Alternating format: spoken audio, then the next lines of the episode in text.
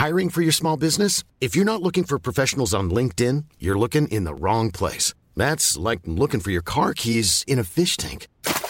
LinkedIn helps you hire professionals you can't find anywhere else, even those who aren't actively searching for a new job but might be open to the perfect role. In a given month, over 70% of LinkedIn users don't even visit other leading job sites. So start looking in the right place. With LinkedIn, you can hire professionals like a professional. Post your free job on linkedin.com slash people today. Pipiris Nice es una producción de Media Lab, un proyecto hecho por alumnos de la Universidad Panamericana en colaboración con Heraldo Podcast.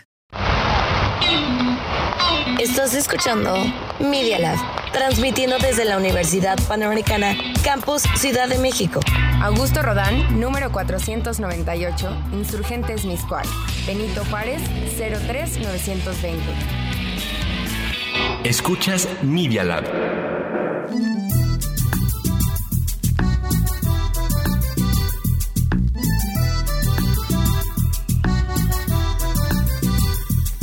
¿Quién dijo que vestirse bien es hacer un mal? Vístete responsablemente. Vístete con conciencia. Vístete Pipiris Nice. Porque lo Pipiris Nice es lo de hoy. Hola a todos y bienvenidos a un episodio más de Pipiris Nice, un podcast de moda sostenible. Este es un espacio donde nos gusta cambiar y deconstruir un poco la manera en la que consumimos y también vemos la moda. Y el día de hoy estoy muy feliz porque está con nosotros Julia. ¿Cómo estás, Julia? ¿Cómo te trata Hola. nuestro país? Muy bien, siempre me trato muy bien, me encanta. Sí, nos encanta tenerte por acá. Muchas gracias. Y justamente queremos platicar con Julia el día de hoy porque ella tiene un increíble proyecto llamado Wave, como Hola. Y justo ella y su equipo se dan como esta tarea de difundir y dar como visibilidad a marcas y proyectos justamente de moda sostenible en toda Latinoamérica, ¿no? Entonces yo quisiera empezar porque nos cuentes un poquito más de Wave, pero también cómo nace esta preocupación por decir, sabes que la gente todavía no está notando estas marcas o estos proyectos. ¿Cómo viste ese problema? Bueno, todo empezó en México, de hecho. Wow. Creo que fue un proceso como súper largo de primero experimentar, o sea, cómo crecí yo con comprándome ropa y, y en Argentina era muy normal como de repente irte a Miami. Sí. Un día de shopping entero y yo quedaba como agotada, como, ¿qué es esto? Como que algo no me olía bien desde Sí. chica, pero todavía como que no entendía bien qué, qué era. Y luego vine a México y estuve trabajando como eh, con este tema, ¿no? O sea, era más como marcas de slow fashion. Y, y que estas marcas como que trabajaban con artesanos, este, hacían como todos estos procesos respetando los tiempos. Entonces ahí dije como, ah, bueno, o sea, miren esto qué bonito, o sea, y, y qué bueno comprar así. Eh, como que había otra opción, ¿no? Claro. Y luego eh, también como que me, me empezó a pasar que decía, bueno, estas marcas, o sea, justo las que trabajábamos, eran muy caras, como que está bien, o sea, eran como un target de gente con mucho poder adquisitivo. Entonces como que decía, bueno, entonces esto que no es inclusivo, o sea, empecé a explorar un poco más y eh, me acuerdo que me metía en Instagram como y buscaba como hashtag eh, moda lenta, hashtag slow fashion. Y ahí empecé a dar con marcas como cada vez más y más, eh, pero eran como chicas y, y más como eh, accesibles. Eh, pero igualmente trabajaban como con, con un montón de criterios, o sea, intentando hacer las cosas bien, por así decirlo.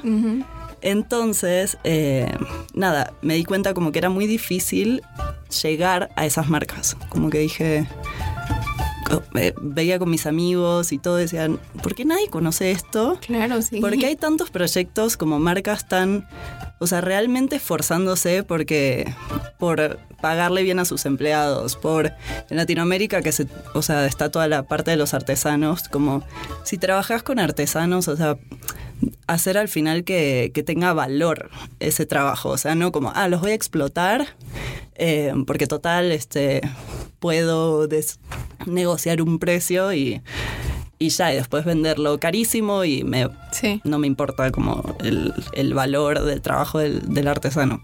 Entonces como que empecé a ver todas estas cosas y empecé a encontrar marcas y empecé a ver que todo mi círculo em, seguía como con este consumo de ir a estas tiendas enormes y, o ir a Miami a, a arrasar el mall. Y, y, bueno, ahí como que me empecé a meter. Eh, y luego, un día me dije, necesito hacer algo donde, donde, o sea, crear algo donde la gente pueda encontrar esto. Y que sea como, que rompa los, los prejuicios, estereotipos. Porque en ese momento era 2019, ya se empezaba a hablar un poco Sí. de, de como eco fashion, slow fashion y así. Pero había como dos prejuicios. O que es súper caro y solo como para personas así de, o sea, de, de muchísimo dinero, o eh, que es para hippies. Mm, O sea, como que sí. estaban los dos extremos. Y, y con Wave eh, fue así como unir gente que, que le interesaba lo mismo y tenía esta como misma preocupación. Y eh, bueno, salió la plataforma como muy, literal muy así como queremos hacer esto, o sea... Y ya, y como empezamos a mm, investigar de marcas, marcas, marcas y cada vez encontrábamos más, más, más. Como que fue un proceso, tipo de repente me di cuenta tenía un Excel con 250 marcas. Guau. Y decía como, wow. Eh, y así, como que así lo lancé y obviamente a la medida que vas eh, eh, adentrándote en el tema y, e informándote, te das cuenta como la contaminación. O sea, y no solo contaminación ambiental, como el daño que hace la moda a nivel social en todos los estratos, o sea, desde el que está trabajando, eh, cosiendo, hasta las personas que somos consumidores de, de ello. O sea, es, es como que de repente permitimos que esta industria se transforme en un monstruo que ni siquiera es sano. Entonces dije, bueno, me voy a dedicar a, a dar como mi visión, que, que obviamente es la visión de muchos y que es un momento como que necesita cada vez más, así como con este podcast, como todo, o sea, unir fuerzas para al final que la gente se dé cuenta que se puede tener una industria sana, o sea, que puede estar buena para Claro, todos. claro, y creo que además la gente tiene esta necesidad justo de encontrar alternativas, de encontrar opciones, pero como dices, a veces no es tan claro como Sí. dónde busco, a dónde voy. Y, y algo que me encanta mucho de Wave, que estaba revisando su sitio web y viendo todo lo que tenían, es que justo es este directorio y este espacio donde se unen todos estos proyectos, todas estas marcas, pero no es como que digas, ah, solo en México, ¿no? Ah, en Argentina, o sea, es algo que busca impulsar a la moda en toda Latinoamérica, ¿no? Sí. Y creo que es algo que falta bastante porque hoy en día vemos proyectos como de marcas grandes que están haciendo o cambiando ciertas cosas, ¿no? Como para mejorar sus técnicas, eh, mejorar la cadena de producción, pero son marcas que en su mayoría son conocidas, pero son europeas, ¿no? En su mayoría. Y entonces, ¿por qué crees que, que pasa esto? Que Latinoamérica está un poquito, a pesar de que, como dices, tenemos artesanos, tenemos toda esta cultura de hacer las cosas como a mano. Yo lo que veía, o sea, puedo hablar más de mi experiencia, lo que veía mucho en Argentina es que siempre se, se miraba como que lo que era de afuera estaba bien, ¿no? Era lo Sí. cool, como lo que venía de Estados Unidos era lo cool, lo que venía de Europa estaba mucho mejor, ¿no? Sí. Y lo que venía de Argentina era como, ah, no, un poncho, o sea, ¿qué es eso? ¿Qué hippie? Como- Eh, entonces, creo que fue un proceso como cultural, social, y, y que ahora sí se está cambiando muchísimo. O sea, pasaron dos años desde que, dos o tres, no sé, desde que empecé el proyecto, y sí noto como un cambio eh, mucho más grande como en en las personas respecto, o sea, por más de que sigan consumiendo de, de las maneras que conocemos, eh, igual hoy en día yo creo que todo mundo escuchó el término moda sostenible. Sí. La o sea, bueno, quizás no todo mundo, pero mucha gente que en su momento no. Eh, entonces, que por lo menos esté la semilla implantada ahí como luego igual de a poco se va cambiando cosas y al final es ese poder del consumidor de si, si todos elegimos consumir de cierta manera es que la industria y, y todo el sector se va a adaptar eh, y va a buscar alternativas. Eh, pero bueno, falta mucho. Sí, sí, claro que sí. Y aparte, vámonos como al otro lado, justo como decías, o sea, el término moda sostenible, consumo responsable, pues yo creo que ya como marca, si no tomas ese término, ya no eres relevante, ¿no? Y, y creo que también aquí caemos mucho en el famosísimo greenwashing. y no dudo que ustedes, como un directorio, como un espacio que justamente busca como dar voz a marcas, se hayan topado con proyectos que digan que son sostenibles, responsables, cuando realmente no lo son. Entonces, pues qué difícil, ¿cómo ustedes como plataforma, qué criterios utilizan justamente para decir, sabes que esto sí, esto no me huele tan bien? Mm, sí, creo que, o sea, cuando ya estás muy metido en el tema te das cuenta rápido. Em, más que nada, siempre, bueno, esto eso es un tema que ahora es súper complicado porque como se puso de moda de repente, em, es como toda marca de repente es sostenible. Es como, ¿por qué? Entonces ahí te das cuenta quién expone la información y quién no. O sea, no, no por decir moda sostenible, eh, conscious, como tengo una línea consciente. Ok, ¿qué significa eso? Como, y, te das cuenta las marcas que realmente eh, se puede ver la información, sus procesos, son súper transparentes en todo lo que hacen. Algunas cuentan con certificados, que bueno, no es algo que decís, ok, si tiene un certificado significa, pero como esa esa continua búsqueda de, mejorar se nota demasiado. Eh, y, sí, las, justo las marcas que están ahora en el directorio como reducimos muchísimo, no porque había algunas no sostenibles, sino como que cambiamos el enfoque. Eh, hace en abril lanzamos una nueva plataforma como con más cosas, que no solo es un directorio, sino como que busca unir más actores, como gente experta en el tema, con marcas, con consumidores. Entonces, em, he tenido conversaciones con todas las marcas que, están ahora en el directorio.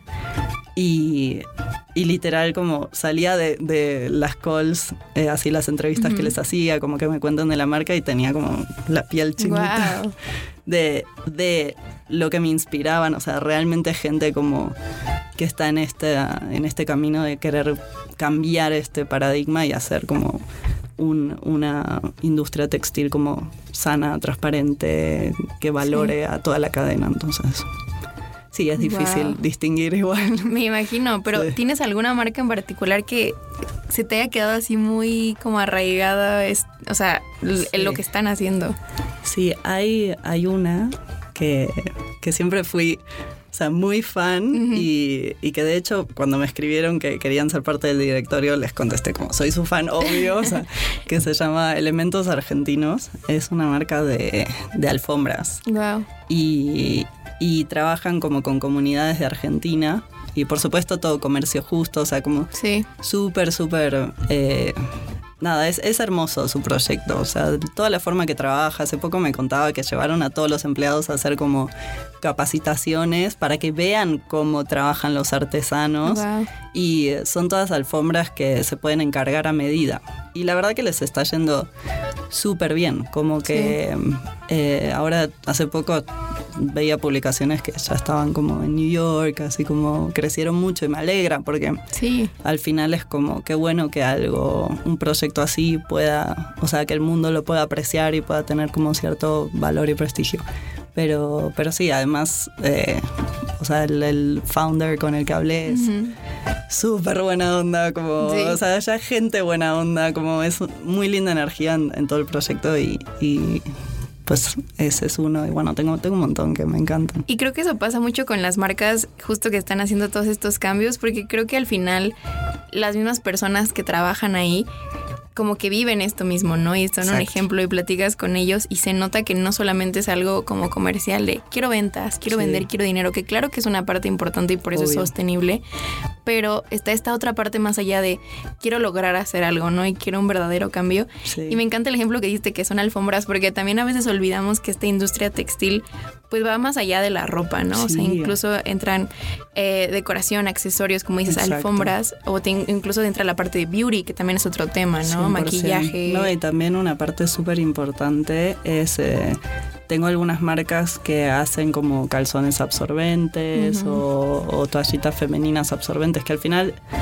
O sea, están intentando como a través de la industria textil como brindar una opción alternativa y sostenible a una industria del cuidado femenino que es ultra mega contaminante. Entonces sí se entrecruzan como muchísimos temas y al final el textil está en demasiados lados. Sí. Y bueno, ya platicamos un poquito del directorio, pero como mencionabas, ya no solo es un directorio, ya como que amplificaron y justo estaba viendo que también ya tienen notas y escriben. Y ayer me metí un poquito a leer sus notas y vi una bien interesante del Met Gala y que me encanta porque justo como que propone esta otra forma de ver el Met Gala, que se me hizo muy parecido al podcast, ¿no? Que justo es como de construir la manera en la que estamos consumiendo la moda. Y quería preguntarte, o sea, tú y tu equipo, o sea, cómo quieren que la moda sea percibida, ¿no? O sea, ya vimos esta parte de consumo, pero también se están metiendo ya como en temas de eventos de análisis de moda, de estos grandes eventos tan importantes de la industria. O sea, cómo ustedes quieren que, que no solamente consumamos la moda, pero también que la, que la veamos, ¿no? Que la admiremos. Sí, bueno, este blog en particular le tengo que súper agradecer a, a, un colaborador que se unió hace poco, que se llama Guille, em, y que él me escribió como, me encanta el proyecto, y yo como que hablo de, de, o sea, él tenía como su propio blog, y me dijo, la verdad que quiero unirme porque así juntamos fuerzas, y dije, bueno, genial. Y lo de Met Gala es algo que fue idea de él, eh, entre los dos le dimos como el enfoque, como que primero era como cómo hablar de esto de una manera como para, para dar este otro punto de vista, porque sí es un evento que son las típicas cosas que no nos cuestionamos. Como que el Met Gala existe y literal es como todo el mundo viendo vestidos y como, ah, me gusta, no me gusta, ah, le queda bien, no le queda bien. Y cuando pensás un poco en eso, es como que va más allá, o sea, podés pensar desde, ok, no hay transparencia en, que, para qué es este vestido, tipo para una noche, no se va a usar de nuevo, de dónde sacaron las telas, como algo tan importante debería ser como tener una trazabilidad muy fuerte y no es para desprestigiar el trabajo de los diseñadores, o sea, hacen unos trabajos increíbles, pero el evento en sí como que tiene una connotación como de que la gente lo ve para criticar vestidos. Entonces como que también toca esa parte social y, cultural y de ¿qué, estamos haciendo, o sea, y, y sí, como es ver la moda como desde el cuestionamiento y, y decir, es algo que nos ponemos todos los días. O sea, cada día nos estamos vistiendo. Entonces lo tenemos tan incorporado como comer. Como, como tenemos que comer, a veces ni lo pensamos y comemos. Pero, pero qué mejor hacerlo de una manera como que digas, ah, la verdad que me, me enorgullece lo que me estoy visto. O sea, si te miras lo que tenés puesto hace poco, subimos un post como... Eh, ve ya lo que, lo que llevas puesto. Y, contesta como ciertas preguntas, como dónde lo compraste, de qué materiales es, bueno, etcétera. Y, es como un poco eso, como algo que tenemos tan normalizado, romper un poco el, paradigma para, bueno, lo que decía antes, para empezar a, vestirnos de una manera que al final se haga una, una cadena de valor, porque ahora la industria de la moda, hay algunas partes que sí tienen mucho valor, o sea, muchísimo, y, ahí es, y a todo el mundo le gusta porque tiene demasiado que ver con la identidad. Entonces, es algo que creció muchísimo porque nos toca mucho en el ego y, la identidad y así. Entonces, em, nada, como aprovechar esto y, y poder decir, ok, si le puedo, si puedo armar algo con valor en todos los puntos de la cadena, qué mejor. Y si me puedo vestir sabiendo que le estoy comprando a alguien y apoyando, o sea, con mi consumo, estoy apoyando a alguien que, que está queriendo eh, aportar y generar valor a, su entorno, a la persona que, que, hace la, tela, a la persona que cose, a la persona que lo comercializa, etc. Eh, que esto en la moda en la industria. Ryan Reynolds here from Mint Mobile. With the price of just about everything going up during inflation, we thought we'd bring our prices down. So to help us, we brought in a reverse auctioneer, which is apparently a thing. Mint Mobile unlimited premium wireless. Ready to get 30, 30, bit to get 30, bit to get 20, 20, 20, bit to get 20, 20, bit to get 15, 15, 15, 15 just 15 bucks a month. So, Give it a try at mintmobile.com slash switch. $45 upfront for three months plus taxes and fees. Promo rate for new customers for limited time. Unlimited more than 40 gigabytes per month. Slows. Full terms at mintmobile.com. Hey, it's Ryan Reynolds, and I'm here with Keith, co star of my upcoming film, If, only in theaters, May 17th. Do you want to tell people the big news? Right, I'll do. Sign up now and you'll get unlimited for $15 a month in six months of Paramount Plus Essential Plan on us. Mintmobile.com slash switch. Upfront payment of $45 equivalent to $15 per month. Unlimited over 40 gigabytes per month. Face lower speeds. Videos at 480p. Active Mint customers by 531.24 get six months of Paramount Plus Essential Plan. Auto renews after six months. Offer ends May 31st, 2024. Separate Paramount Plus registration required. Terms and conditions apply if rated PG. O sea, cualquiera que se mete a trabajar en moda, incluso en las oficinas, es como que hay un ambiente de estrés, todo rápido. Sí. Eh, no, no, no es sano. Entonces, como. Bueno, hay toda esta otra alternativa y, y todos estos eventos grandes y, y todo. Al final, todo siempre se puede como repensar y, y, a, y a partir de ello tomar como tus, tus decisiones. Me encanta, me encanta porque justo creo que todavía tenemos como este chip de pensamos en la industria de la moda y como dices, pensamos en este ambiente como tóxico y donde se mueve mucho el ego. Mm. Y también creo que le preguntas a la gente y ve a la moda como algo muy superficial, pero creo que es nuestra culpa. O sea, creo que Sí. nosotros hemos hecho que la industria sea algo superficial. Porque como dices, no profundizamos, no nos cuestionamos y es algo que a mí me encanta y que he tenido que aprender en todo este proceso de la moda sostenible, que como ya lo decías, desde el momento en que compras algo, pero también el momento en que consumes algo como el Met Gala, tienen que, tiene que haber cuestionamientos y preguntas y no te puedes quedar con lo que recibes, tienes como que Sí. profundizar.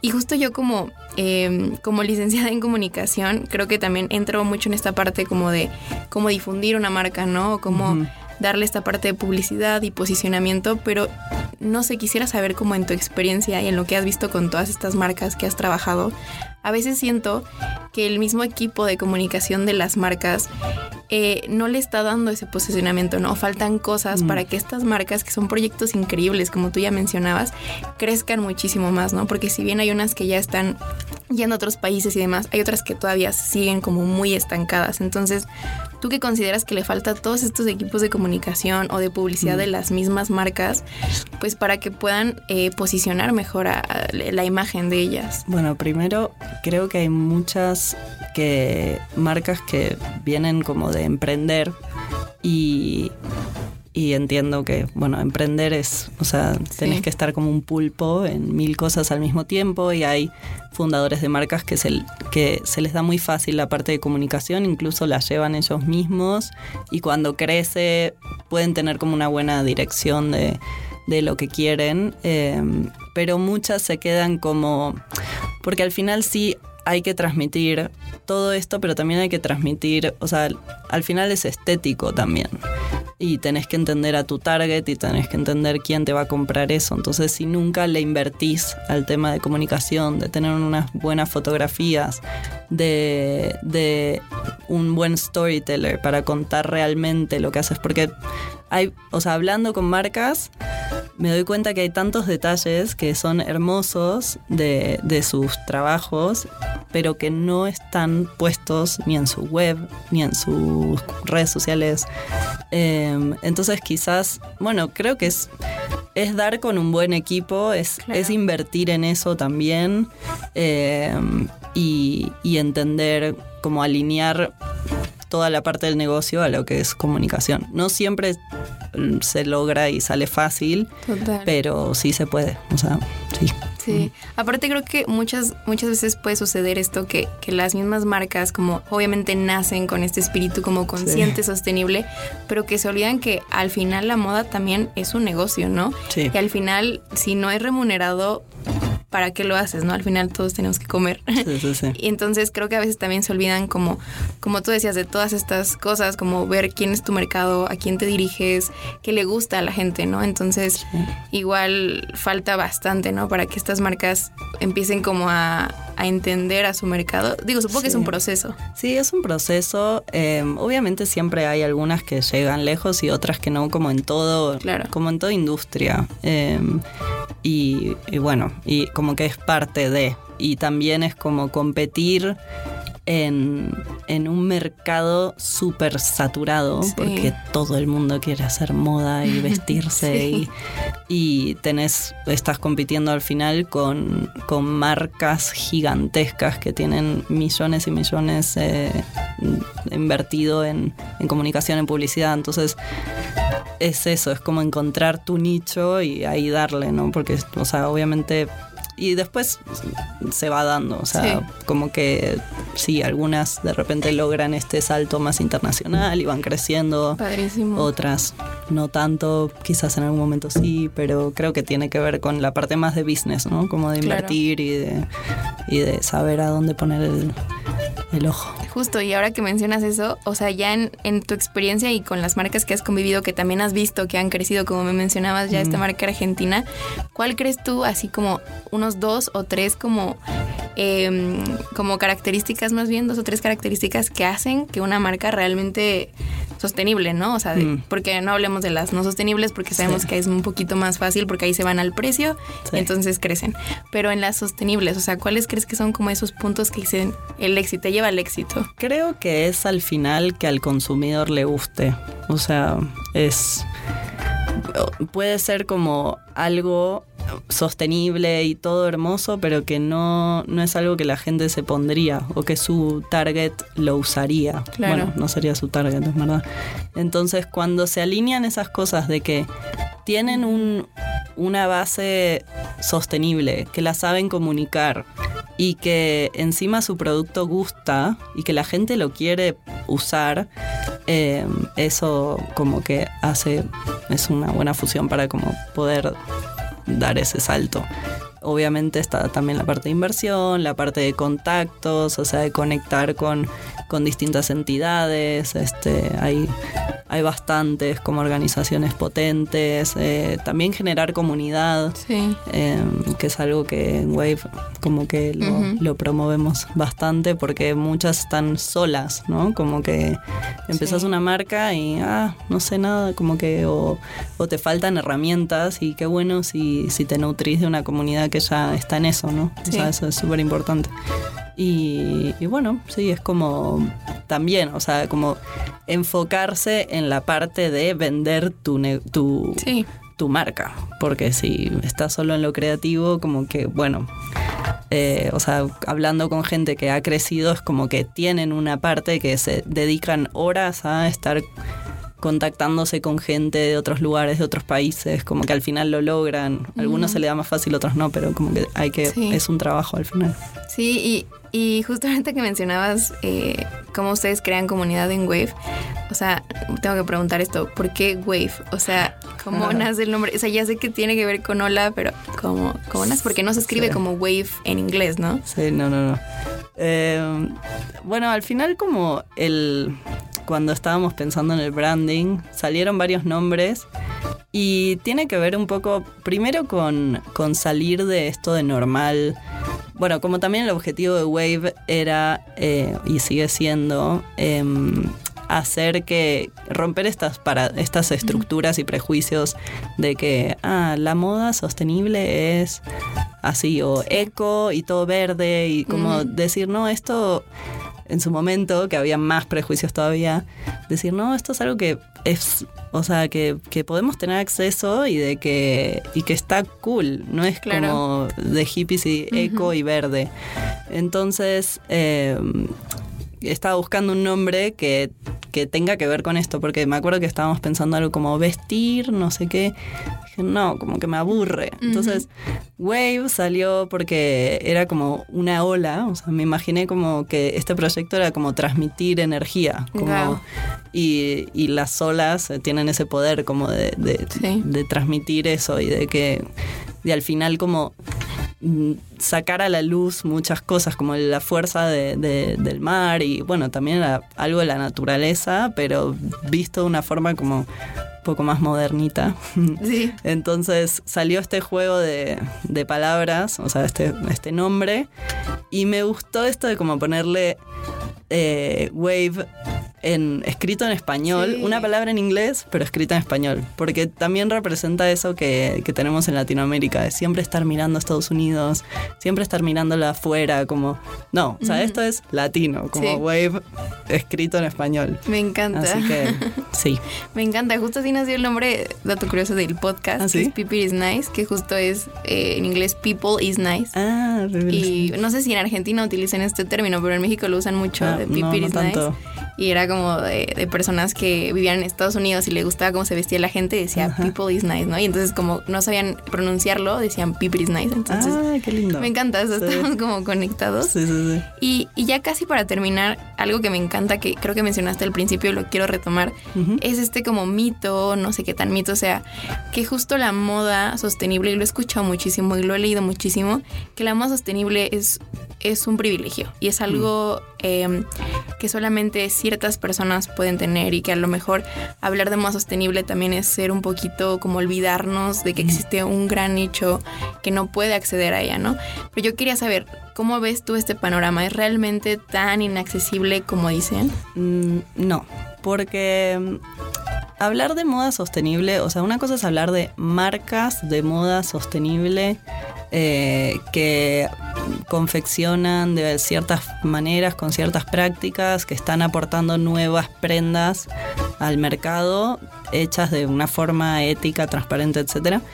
Y otra cosa es hablar del concepto de moda sostenible que va mucho más allá. O sea, la moda sostenible es pensar como ¿por qué necesitamos tanta ropa? O sea, va desde un cuestionamiento de que ¿por qué hay tanta ropa en el mundo? Si frenasen ahora como la, producción de todas estas marcas gigantes que están como contaminando diario, así como heavy, o sea, tienen un, un impacto muy, muy, muy alto. Si estas marcas dejasen de producir, literal, habría ropa para usar años y años y años y generaciones se podrían vestir.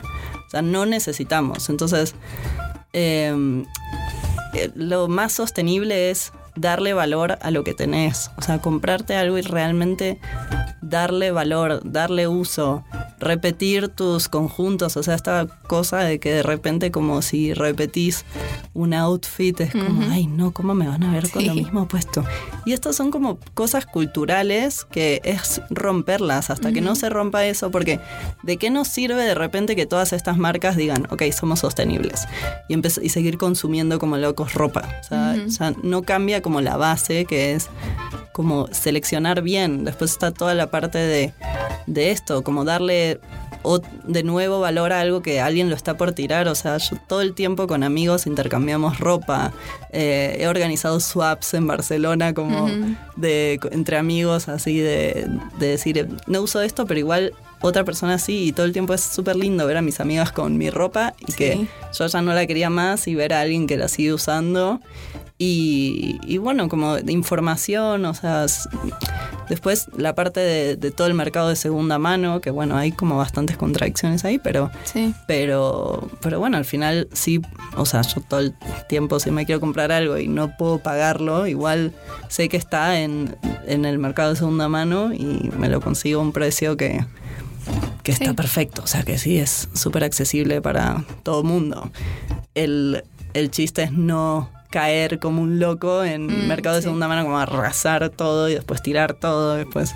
O sea, como que tiene esas, esas dos líneas eh, de la parte de como ser consciente como individualmente eh, de, tu, de tu consumo y, eh, y, que bueno, que si no puedes acceder a, a ese tipo de marcas, que es como también es un nicho como el ecolujo o así, eh, que hay un montón de otras posibilidades. Está el upcycling, que hay gente que agarra ropa y la vuelve a hacer de otra forma. Como que sí, sí hay un, un, un mundo grande. Sí, me encanta, me encanta esta distinción que haces como entre marcas de moda sostenible y el concepto, porque sí, creo que muchas veces nos damos por la parte de marcas y claramente ahí decimos, bueno, pues es que yo tampoco tengo esa posibilidad, ¿no?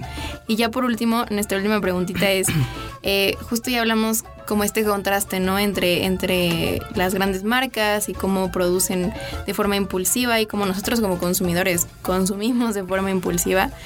Pero a mí me sorprende mucho que a pesar de tener toda esta información, de tener ya alternativas, como dices, no solo marcas, también tienes la parte de segunda mano, intercambiar ropa, porque en Latinoamérica, y bueno, hablando muy específicamente de México, que es lo que conozco, seguimos consumiendo mal, ¿no? O sea, a pesar de saber todo esto, incluso compramos en, en, en, industrias y en marcas que sabemos el daño que están haciendo y pareciera como que cuando estamos ahí en la tienda se nos olvida, ¿no? Entonces yo quisiera saber qué crees que hace falta para que países como México, pero pienso en toda Latinoamérica, realmente cambien, ¿no? O sea, realmente ya tengan la información, pero no solamente eso, sino que ya ahora sí digan, no, o sea, digan un no a, a, esta forma de consumir. Al final hay siempre una, bueno, son distintas cosas creo. Una es que una cosa es tener la teoría, que nos pasa en todos los ámbitos. Es como cuando sí. vas al psicólogo y te dice, tenés, o sea, lo ideal sí. es que hagas esto y hagas lo otro y, y, después vas y haces todo lo contrario. Como que sí. tenés la teoría, pero tu conducta sigue uh -huh. siendo, eh, bueno, al final lo que aprendiste y es, un patrón. Eh, entonces, si si pasáramos más de la teoría a la experiencia, o sea, yo creo que cuanto más transparencia haya de esto y cuanto, y cuanto más la educación sea realmente abrir los ojos, o sea, no, no como, ah, porque ahora, por ejemplo, el término moda sostenible a mí ya hasta me está cansando porque perdió peso, o sea, sí. como ya está tan usado, usado uh -huh. es como que nos entra, es, es, eso, queda en la teoría, nos entra por, por un oído y nos sale por el otro a veces.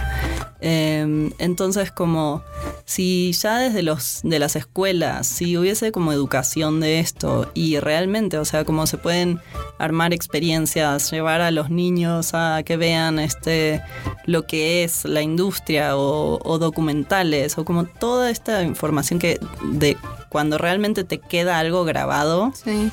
Eh, es la típica que ves un documental, o sea, yo hace mil, mil años, antes de empezar con todo esto, vi uno que se llama The True Cost. Uh -huh. Y me cambió la vida, o sea, porque lo vi. Fue sí. como empaticé con, con esa gente que estaba sufriendo en, en, en las fábricas, la otra punta del mundo, y yo diciendo, no puedo creer que tengo puesto algo que, o sea, que hay gente que está sufriendo porque yo me ponga esta camiseta y la use tres veces y seguro que es porque la meto a lavar y se me encoge y sí. no la quiero más. Entonces ahí dije es ridículo, o sea, pero porque lo vi, sí. como tuve tuve la experiencia un poco, aunque sea por un documental, no importa, es más visual, como que sí. empatizas más. Entonces está este lado y después está este otro lado que que el consumo de, de, lo que se dice moda rápida genera como esta como cuando comes comida mm. chatarra. Uh -huh. Entonces, al final cuando estás comprando ropa y estás de shopping y estás así como loco, sí. te agarra este rush. Uh -huh. O sea, literal, o sea, es todo un proceso de, del cerebro. Te agarra un, un, rush de como, wow, y quiero más, y quiero más, y quiero más. Y quizás saliste de la tienda con cinco bolsas y después viene el bajón. Sí. Y es un proceso que, que, es repetitivo. O sea, como que después tu cuerpo vuelve a, uh -huh. a querer ese, como estar en, sí. ahí arriba, ¿no? En, en este rush de, de, del consumo. Y, y, bueno, o sea, es educación al final. Totalmente. Sí. Padrísimo, Julia. Pues nos encantó platicar contigo. Ah, eh, también. ¿Cómo podemos encontrar a Wave eh, si queremos consultarlo, los que nos escuchen o vean? Sí, bueno, estamos en Instagram y hace poco abrimos Twitter. Uh. Eh, sí, bien. y abriremos más cosas, pero bueno, en Instagram es Wave, que es, lo voy a deletrear porque mucha gente no sabe, G-U-E-I-V, ¿cómo le dicen en México? B chica. B chica. B chica, guion bajo. Y en Twitter lo mismo. Súper. Sí. Perfecto. Y también el sitio web, ¿no? Igual. Y el sitio web, wave.com. Perfecto. Punto com, vamos a decirlo en español. Súper. Pues ya saben, vayan sí. a checar Wave en todas sus plataformas. Muchas gracias por estar aquí con no, nosotros. Muchísimas Julia. gracias. Y pues gracias a todos los que nos vieron y nos escucharon. Yo soy Samia y nos vemos en otro episodio más de Piper is Nice. Gracias. La moda responsable no es el futuro, sino el presente. Esto fue Piper is Nice, un podcast de moda sostenible. Media Lab. Experiencias auditivas y visuales.